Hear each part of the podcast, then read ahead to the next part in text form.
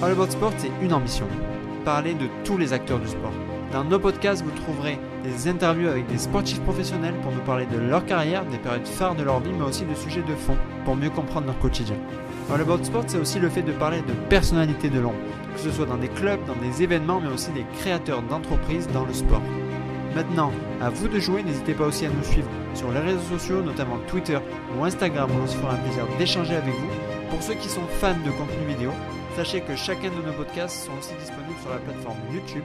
Sur ce, asseyez-vous confortablement et bon podcast Salut Florian, écoute, très content d'échanger avec toi pour un nouvel épisode, pour une nouvelle vidéo et pour découvrir un nouveau métier, puisque sans rentrer dans les détails, donc je travaille pour une franchise NBA, donc les Miami Heat. Euh, avant d'entrer vraiment dans les détails, de comprendre ton métier, de comprendre ton parcours, déjà, comment vas-tu? Et est-ce que tu peux nous parler de la période euh, entre guillemets Covid en NBA Est-ce que quel est le contexte actuel pour en tant que Français? C'est vrai qu'on ne sait pas forcément.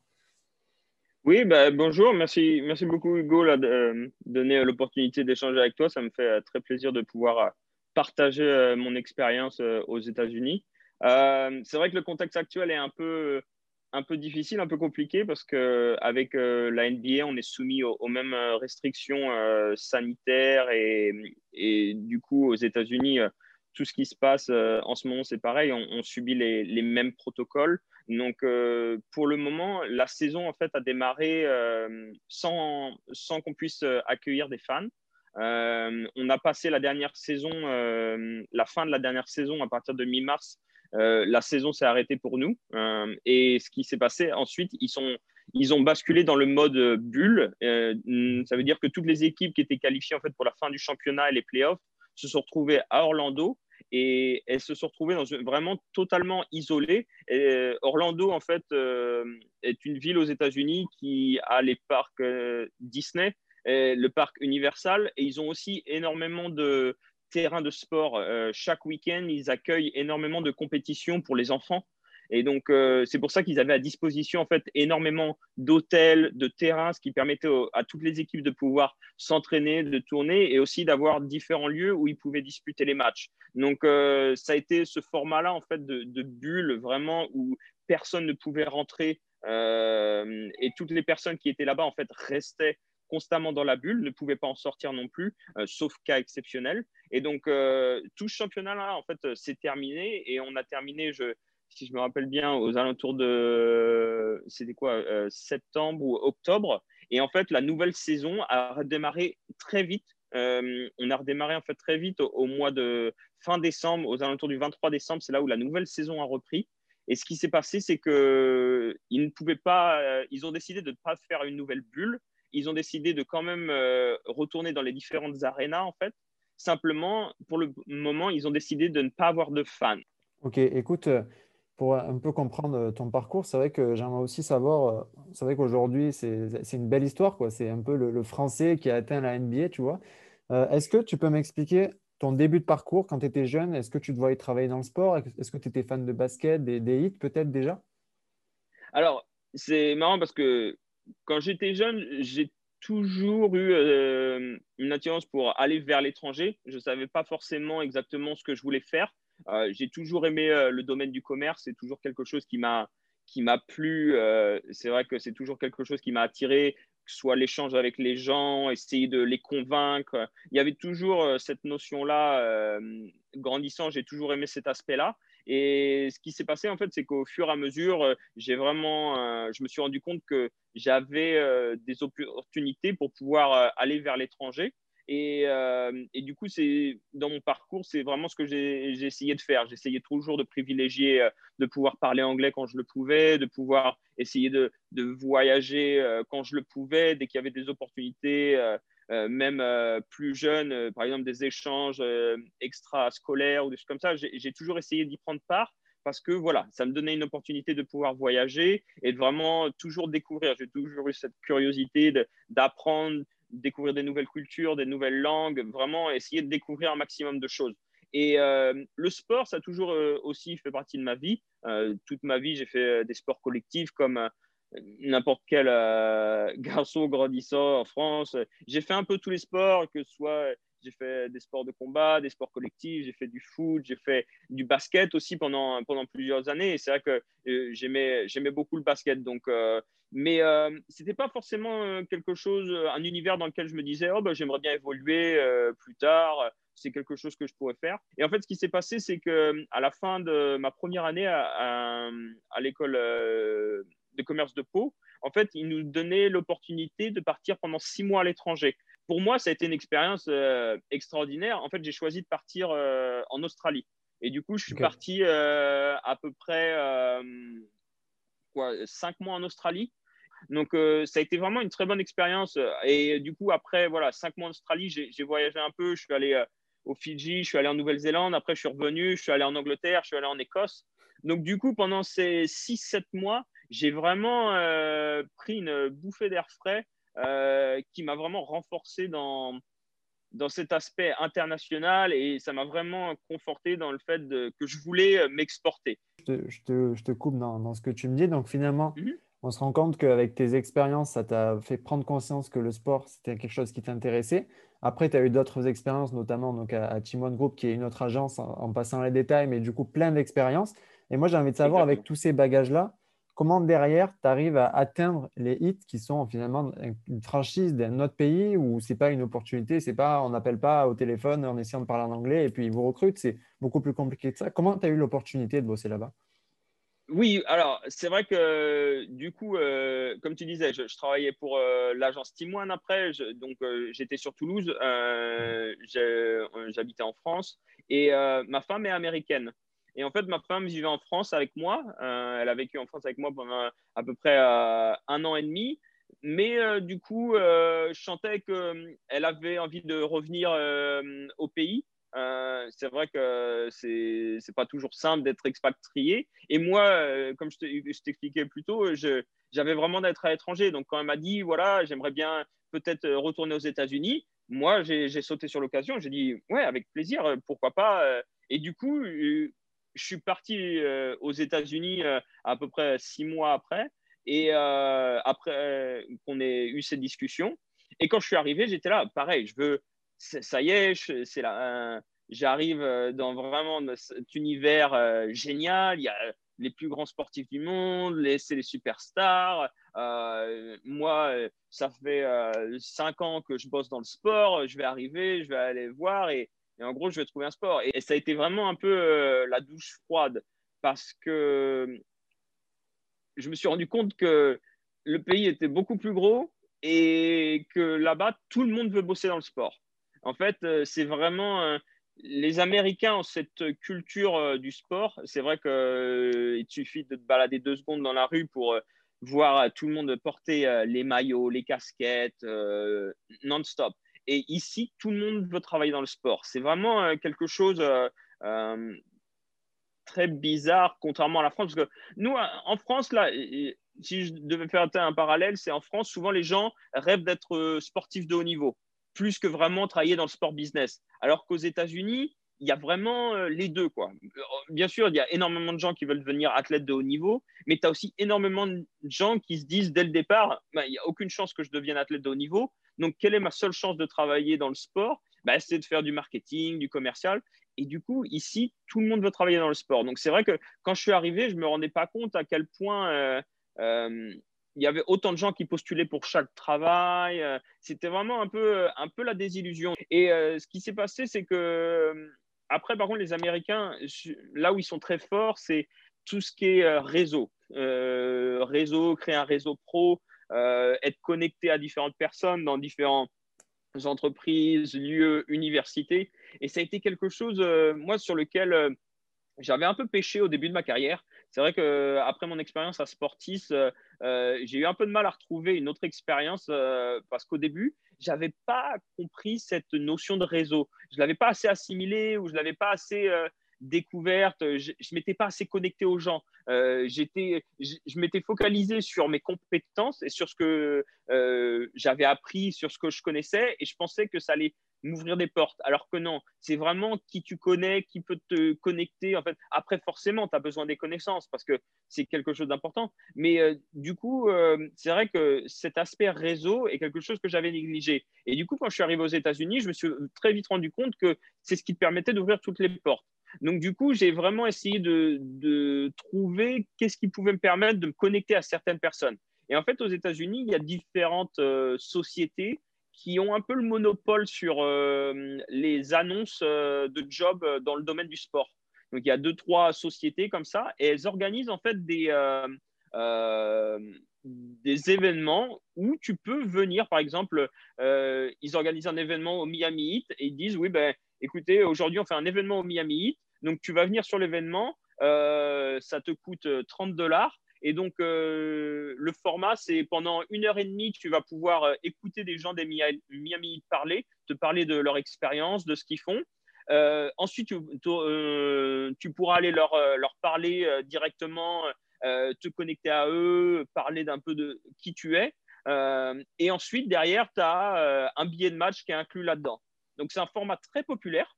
c'est vraiment, ça grandit énormément. Il y a beaucoup de gens qui se mettent sur ce créneau-là.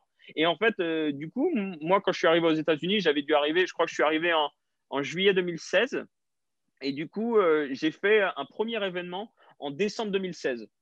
c'est là où du coup, euh, ça m'a vraiment permis de me rendre compte qu'est-ce que je devais faire pour pouvoir euh, accéder à job-là, euh, où j'étais un peu comment, qu'est-ce qui me manquait pour vraiment atteindre cette job-là. Et en fait, je me suis rendu compte que si tu, en France, peu importe à qui tu parles, les gens connaissent au moins le rugby, le top 14. Moi, j'avais énormément d'expérience dans ce domaine-là. Et je me suis rendu compte que quand tu vas aux États-Unis, personne ne connaît ça. Donc, en fait, euh, j'ai dû énormément travailler sur faire comprendre aux gens, oui, tu connais peut-être pas le sport euh, dans lequel j'ai fait ça, mais il faut que tu comprennes que j'ai ces compétences-là et que je suis assez bon pour pouvoir les transférer et les transposer aux États-Unis dans un nouveau sport. Donc, euh, ça a été tout un processus. Et donc, j'ai rencontré quelques personnes lors du premier événement.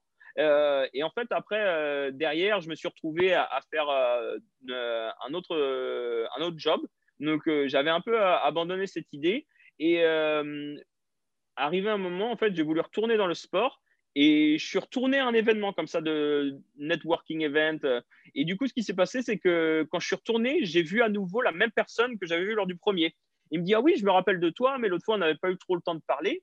Et du coup, on a commencé à parler un peu plus. Il s'est rendu compte, il s'est dit ah, ah Tu as l'air de savoir de quoi tu parles. Et en fait, suis, j'ai eu de la chance. Hein. C'est vrai que mon timing a été bon parce que lui, en fait, ça faisait à peu près 10 ans qu'il travaillait avec les hits. Et euh, il, était, euh, il était arrivé un peu à un tournant. Il avait fait un peu le tour de toute la question de, de, de, il avait fait un peu tous les différents postes de commerciaux, euh, que ce soit compte manager, gestion de grands comptes ou des choses comme ça. Et en fait, il, voulait créer quelque chose qui soit lié au tourisme. Et c'est vrai que moi, quand j'étais chez Team One, on a on, travaillait sur la Coupe du Monde de rugby. C'est vrai qu'on travaillait aussi sur le tournoi destination. Donc, j'étais habitué en fait à amener des clients sur les événements sportifs et du coup gérer un peu cet aspect de, tourisme sportif. Et du coup, lui, ça lui a énormément plu parce que euh, il était, il essayait de travailler vraiment sur comment on peut attirer tous les touristes et les faire venir. Parce que Miami, c'est une ville où on a énormément de tourisme du monde entier. C'est comment tu peux capter ces gens et les faire venir à l'arena. Et du coup, le fait que moi, j'avais travaillé dans ce domaine-là, en fait, l'a vraiment euh, attiré. Et il m'a dit, euh, tu sais, je pense que ça peut être quelque chose d'intéressant. Et en fait, il s'est passé à peu près 4-5 mois euh, derrière d'échanges, d'entretiens. Et il a voulu me faire passer un dernier entretien avec un des responsables. Et ça s'est bien passé. Et en fait, c'est comme ça que j'ai pu rentrer chez, chez les Miami en fait. du coup, et travailler dans ce domaine-là. Et, ok, donc en fait, tu donc, intègres le club à ce moment-là. Qu'est-ce qui t'a impressionné aussi bien sur la ville, donc Miami, que sur mhm. la franchise quand tu arrives pour la, pour la première fois là-bas quoi? Alors, c'est vrai que la ville, c'est une ville qui est un peu euh, particulière dans le sens où euh, euh, quand tu parles aux gens ici, beaucoup de gens disent que c'est pas forcément les États-Unis. C'est vrai que il y a un côté très Amérique latine dans la ville de Miami. Il y a cette double culture vraiment latine parce qu'on a énormément d'immigrés. Forcément, on a énormément de, Cubains, énormément d'Argentins, de Colombiens, de Vénézuéliens. Donc, c'est vraiment une ville melting pot où tout le monde parle espagnol, à part moi. Et du coup, c'est vraiment c'est quelque chose de, très marqué dans la ville. Donc, c'est vrai que quand tu marches dans la rue, autant autant de l'anglais que de l'espagnol. C'est quelque chose de très, euh, très marqué ici. Et du coup, euh, mais après, la ville est très, euh, très sympa, c'est très dynamique, c'est très touristique. Donc, c'est vrai que c'est toujours très vivant. C'est pas, y a, on n'a pas de, et en plus, on a de la chance d'avoir un temps exceptionnel euh, toute l'année. Donc, c'est pas comme euh, certaines villes touristiques ou, euh, ou balnéaires qui vraiment, durant l'été, c'est le boom et durant l'hiver, il se passe rien. Nous, c'est vrai que bah, durant l'été, il fait très très chaud et on reçoit tous les touristes d'Europe. Et durant l'hiver, il fait très très froid dans le reste des États-Unis et au Canada. Et du coup, on a toutes ces, ils appellent ça des snowbirds. On a tous ces personnes qui viennent en fait des coins froids des États-Unis pour passer tout leur hiver à, Miami. Donc la ville est constamment euh, dynamique, il y a énormément d'événements. Donc euh, quand je suis arrivé, moi j'ai trouvé la ville vraiment très intéressante. Beaucoup de, beaucoup de musique, beaucoup d'art. C'était vraiment quelque chose de très dynamique. Donc la ville m'a plu euh, très vite. Et en fait, derrière, tu me parlais de, de ce qui m'a impressionné, par exemple, chez les Heat quand je suis arrivé, c'est vrai que le sport aux États-Unis, c'est le, mot qui me vient toujours en tête, et quand j'essaye de l'expliquer aux gens euh, en France ou en Europe, c'est vraiment superlatif. Tout est tout va plus vite, tout est c'est plus d'argent, c'est plus gros, c'est tout est tout est question de superlatif ici. C'est vraiment euh, euh, c'est impressionnant. C'est que ce soit l'aréna, les gens qui viennent, c'est il y a quelque chose de vraiment énorme. Et c'est vrai que la première fois que tu marches sur euh, le terrain, euh, c'est vrai que tu as une sensation, tu es au milieu du terrain, tu vois tout ce qui se passe autour, c'est assez impressionnant. Et aussi, c'est contrairement au club euh, chez nous, c'est aussi d'énormes structures, il y a d'énormes enjeux financiers. Euh, la pression est quelque chose de beaucoup plus important que tu, peux, euh, que tu peux avoir en France. Bien sûr, en France, il y a beaucoup de gens qui je sais que tous les commerciaux, les choses comme ça, je sais qu'ils ont énormément aussi de, travail et de pression, mais c'est vrai qu'ici, les sommes sont tellement importantes que tu le sens très vite et il n'y a pas de détour. On, on, te le fait comprendre très vite qu'il faut que tu atteignes tes objectifs. Et c'est vrai que, par exemple, euh, je vois que rien que dans le service, euh, moi qui travaille dans le service en fait euh, ticketing, du coup tout ce qui est vente de billets, on est à peu près une quarantaine de personnes. Donc et et il y a différentes différentes structures. Donc moi par exemple, je travaille sur les ventes pour les groupes, mais il y a les gens qui sont dédiés aux ventes à la saison. Euh, pour, euh, pour les abonnements à la saison. Euh, après, on a des, gens qui sont là en académie de vente. Donc, c'est vraiment c'est une petite armée. Il y a je pense qu'on doit être à peu près entre 250 et 300 employés, tous services confondus. Donc, c'est vrai que c'est une grosse, grosse structure. il y a énormément de rôles chez nous. C'est vrai que la façon dont ici, tout est vraiment. tu as une mission et c'est ta mission et tu es dédié à ça. Donc, euh, justement, tu, vois, tu, me, tu, une perche, je te coupe en même temps. Mhm. Est-ce que, est que, je pense que c'est le moment parfait, est-ce que tu peux m'expliquer tes missions du coup au sein de la franchise? Oui, alors moi, mon rôle, euh, mon titre, c'est euh, Account Manager Group Sales. Donc en gros, mon rôle, c'est de, je suis un commercial en fait pour les ventes de billets pour tout ce qui est groupe de plus de 10 personnes. Donc je travaille à la fois avec je travaille avec euh, des écoles, des églises, des associations, des entreprises, euh, avec euh, des, agences de voyage. Donc, je travaille avec énormément de gens et en fait, mon rôle est d'identifier leurs besoins. Donc, j'ai des groupes qui vont avoir besoin seulement de place pour le match. J'ai des groupes, par exemple, quand je travaille avec des entreprises qui vont avoir besoin de place pour le match et ils vont aussi avoir besoin de, d'RP, donc euh, du coup d'avoir euh, de la nourriture et euh, des boissons. Donc du coup, pour eux, je crée un package sur mesure. Et après, on a aussi toute une série de, programmes en fait qu'on a déjà prédéfinis sur lesquels on a déjà travaillé. Et en fait, là, c'est vraiment c'est ce qu'on appelle un peu les money can buy experience. C'est vraiment pour faire quelque chose d'unique. Donc, par exemple, on travaille beaucoup avec les studios de danse ou les écoles qui ont des, des, bonnes équipes de, danse et on leur donne l'opportunité, par exemple, de danser à l'arena en avant-match ou à la mi-temps. Par exemple, ça va être une des expériences qu'ils vont pouvoir faire. Ou alors, euh, on va avoir euh, l'opportunité pour euh, un groupe de venir à la fin du match, de venir sur le terrain des Miami Heat et de pouvoir faire un lancer franc en fait, sur le terrain.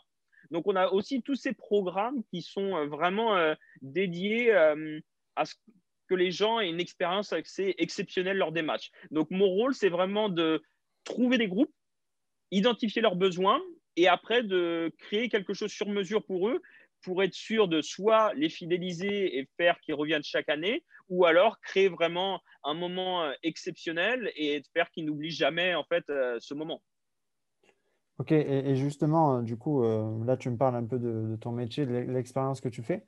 Est-ce que aussi tu peux me parler de, il y a beaucoup de fans, à mon avis, de NBA en dehors de professionnels. Tu vois, il y a beaucoup de fans de NBA qui n'ont jamais eu la chance de venir voir un match de NBA, de voir un match de basket là aux États-Unis ou même un autre sport aux États-Unis d'ailleurs. Est-ce que tu peux m'expliquer Là, tu me parles d'expérientiel. C'est vrai qu'on ne réalise pas quand on n'y est pas allé. Est-ce que tu peux expliquer mhm. peut-être un fan des hits qui n'a jamais eu l'occasion de venir, l'atmosphère, l'ambiance qui règne finalement dans cette enceinte quoi? Alors, du coup, c'est vrai que nous, euh, on est connu à travers les États-Unis pour avoir un, public avec un tempérament de feu. Ils sont contents, c'est génial, ils poussent pour toi. Ils sont pas contents, tu vas le savoir très vite. Et c'est et c'est vraiment euh, les montagnes russes quoi. C'est euh, euh, d'un carton à l'autre, ils peuvent être contents, pas contents, donc tu t'ennuies jamais. En fait, c'est vrai que j'ai eu la chance de recevoir soit des amis ou de la famille et de les faire venir sur les matchs et ils sont toujours euh, vraiment euh, impressionnés. Euh, que ce soit le. En fait, quand, quand tu arrives déjà à l'arena, c'est un, une très belle arena, c'est un espèce de vaisseau un peu. et tu arrives et c'est super parce que tu as l'eau, on n'est pas très loin du port de Miami, donc déjà le, cadre est, magnifique.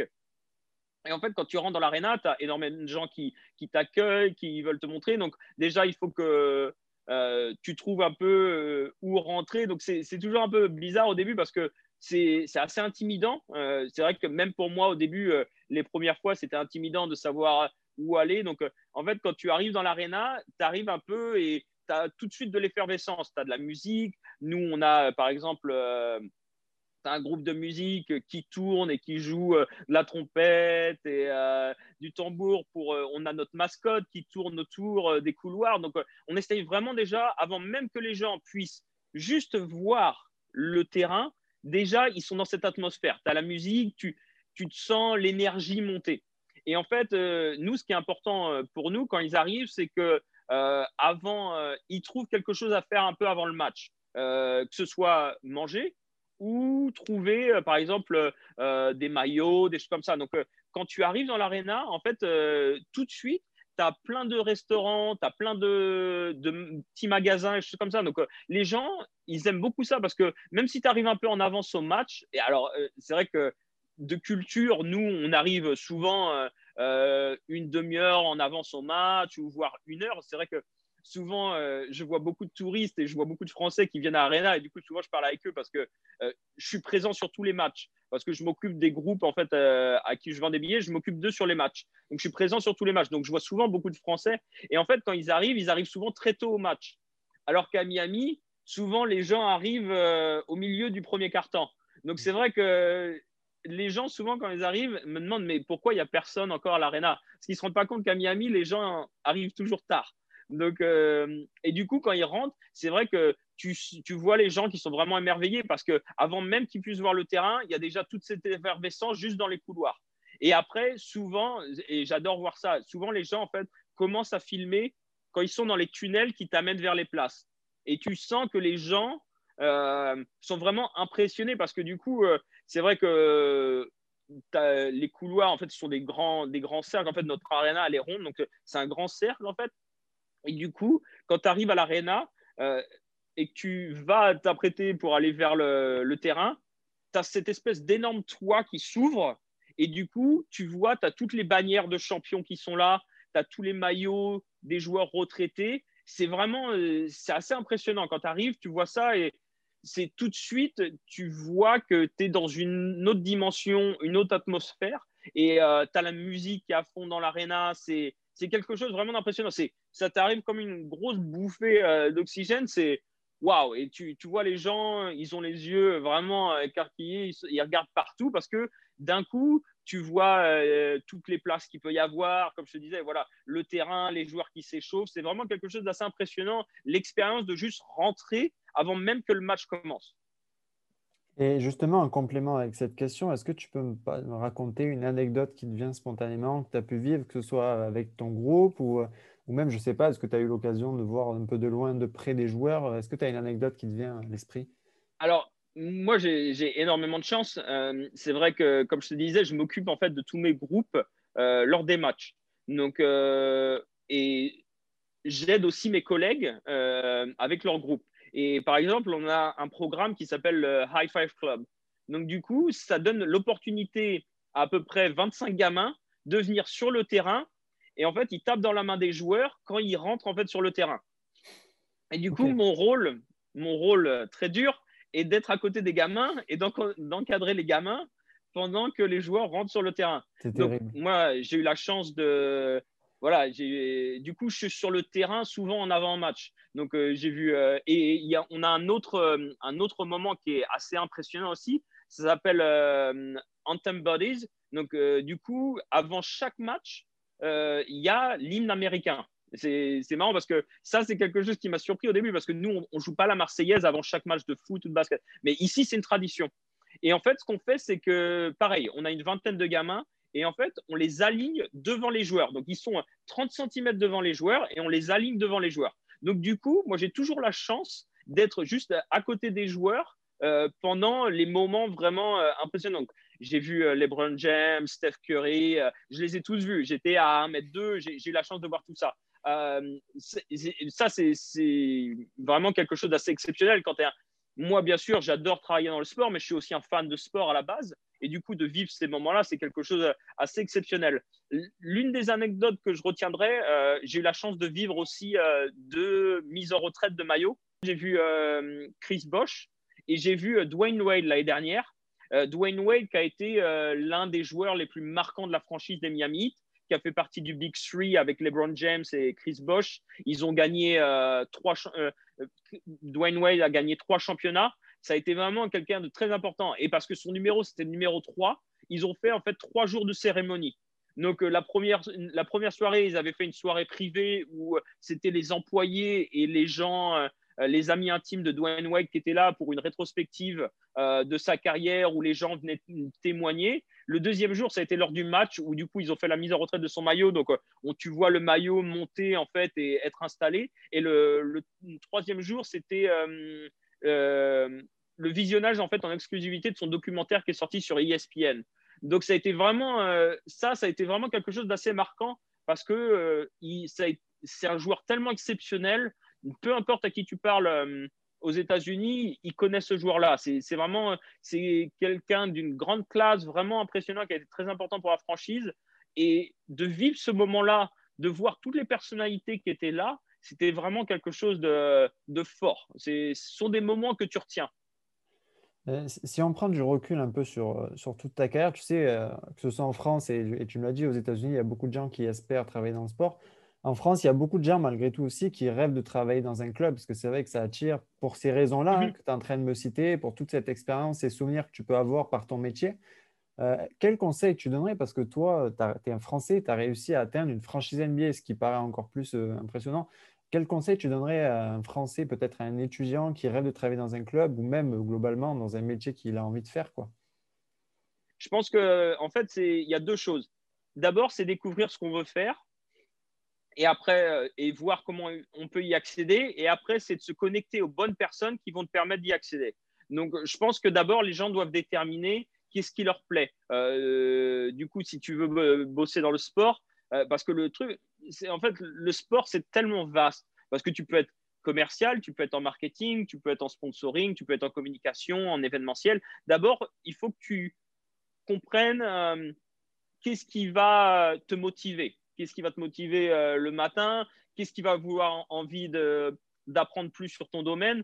Euh, par exemple, euh, moi, je sais que j'étais très marketing au début. tout le début de ma carrière, j'étais très orienté marketing et j'ai découvert en fait la fonction de, commercial très tard, vraiment plus en arrivant aux États-Unis.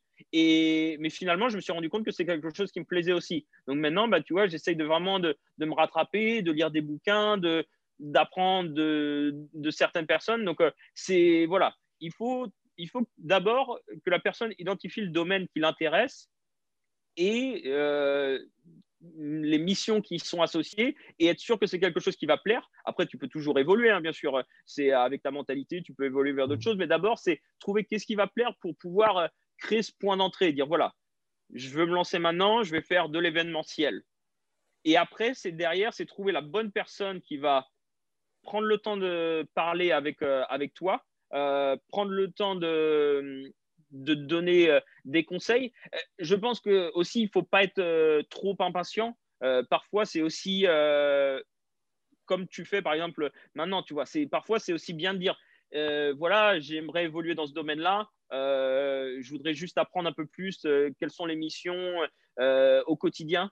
pas forcément tout de suite solliciter un travail. D'abord, ça peut être juste, voilà, je voudrais apprendre un peu plus sur le métier. Est-ce que très possible d'échanger 15-20 minutes euh, au téléphone euh, et de découvrir un peu qu'est-ce que vous faites au quotidien? Je pense que souvent les gens euh, sautent trop vite pour avoir le métier souvent ou avoir le stage ou quoi que ce soit. Parfois, c'est bien de juste voilà, discuter avec les gens, essayer d'avoir un peu plus de détails, montrer qu'on est motivé, mais du coup motivé pour apprendre dessus. Et ensuite, du coup, toujours essayer de rester en contact avec ces gens-là, parce qu'on ne sait jamais. Peut-être que d'ici euh, la première expérience sera peut-être pas avec eux, mais peut-être que d'ici 2-3 ans, une fois qu'on a acquis beaucoup plus d'expérience, on peut revenir et dire et eh, voilà, euh, on avait échangé euh, il y a quelques années. voilà, maintenant j'ai 2-3 ans d'expérience. Est-ce qu'il y aurait peut-être des opportunités avec vous? On ne sait jamais. Donc je pense que c'est, il faut vraiment essayer de, comprendre le milieu et d'essayer de, découvrir les acteurs et les gens importants dedans qui peuvent t'aider en fait à grandir et à aller vers, euh, vers ces métiers-là. En fait, c'est vraiment ce qui est important pour moi. Bah écoute, déjà, merci pour ces conseils. Euh, tu sais, avec le média, on en a déjà un peu parlé, mais je termine toujours par la même question qui est de l'objectif du média, c'est de valoriser plein d'acteurs du sport, des gens comme toi qui sont un peu moins médiatisés par rapport à des, sportifs professionnels. Euh, et donc, ma question à chaque fois est de savoir à qui tu dirais merci dans ce milieu, une personne qui peut-être t'a tendu une perche, qui t'a permis d'avoir une opportunité, etc. Spontanément, à qui tu penses? Alors, c'est vrai que j'ai eu euh, la chance de rencontrer euh, différentes personnes dans, dans ma carrière sportive. dans le sport, c'est vrai que j'ai eu j'ai plusieurs personnes qui, qui m'ont aidé et qui m'ont vraiment guidé. Il y a deux personnes qui me viennent en tête. Il y a Antoine Aubourg, avec qui j'ai travaillé à Sportis, qui m'a vraiment.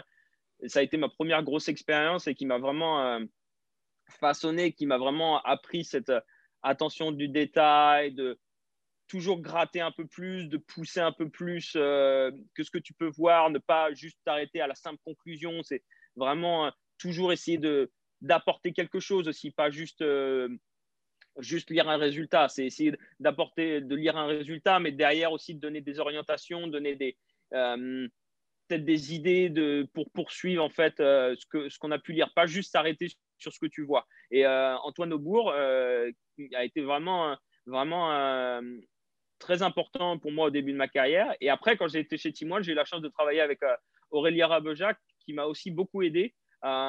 Aurélia, elle a vraiment cette. Elle avait énormément d'expérience en fait dans, avec des entreprises vraiment importantes. Elle a travaillé chez Canterbury pendant longtemps. Elle, a, elle connaît beaucoup de, elle a appris euh, énormément de, choses durant ces, années d'expérience et elle était toujours dans la transmission, toujours euh, à m'aider, à me, à me solliciter. Et voilà, parfois, euh, c'est vrai qu'il y a des managers qui, ou des directeurs qui vont, parce qu'ils ont un niveau supérieur au tien, ne vont pas nécessairement te solliciter ou te poser des questions ou de te demander ton avis, alors que, par exemple, Aurélia était constamment à demander mon avis. Euh, il y avait, euh, elle disait toujours que ben voilà, moi, j'étais, je faisais partie du processus aussi, j'entendais les mêmes choses qu'elle, mais peut-être que j'avais une vision différente, peut-être que je pouvais euh, apporter quelque chose de par mes connaissances différentes. Donc, elle a toujours eu, c'est vraiment cette écoute et toujours là pour écouter les remarques ou les questions que j'avais ou les opportunités.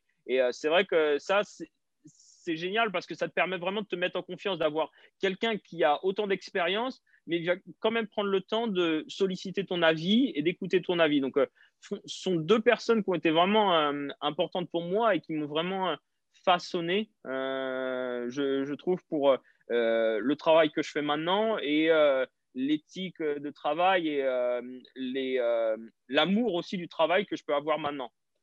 Bah écoute, merci beaucoup. Merci beaucoup de ton temps, de ton partage. Et puis en tout cas, je te souhaite vraiment une bonne continuation bah, pour grandir encore au Miami Heat. Quoi. Mais merci beaucoup. Merci à toi. C'était super sympa de pouvoir faire ça. Et merci d'avoir pris le temps de me, me contacter. Ce podcast est terminé. N'hésitez pas à nous donner vos retours. Et puis nous on se retrouve bientôt pour un prochain podcast. Ciao, ciao.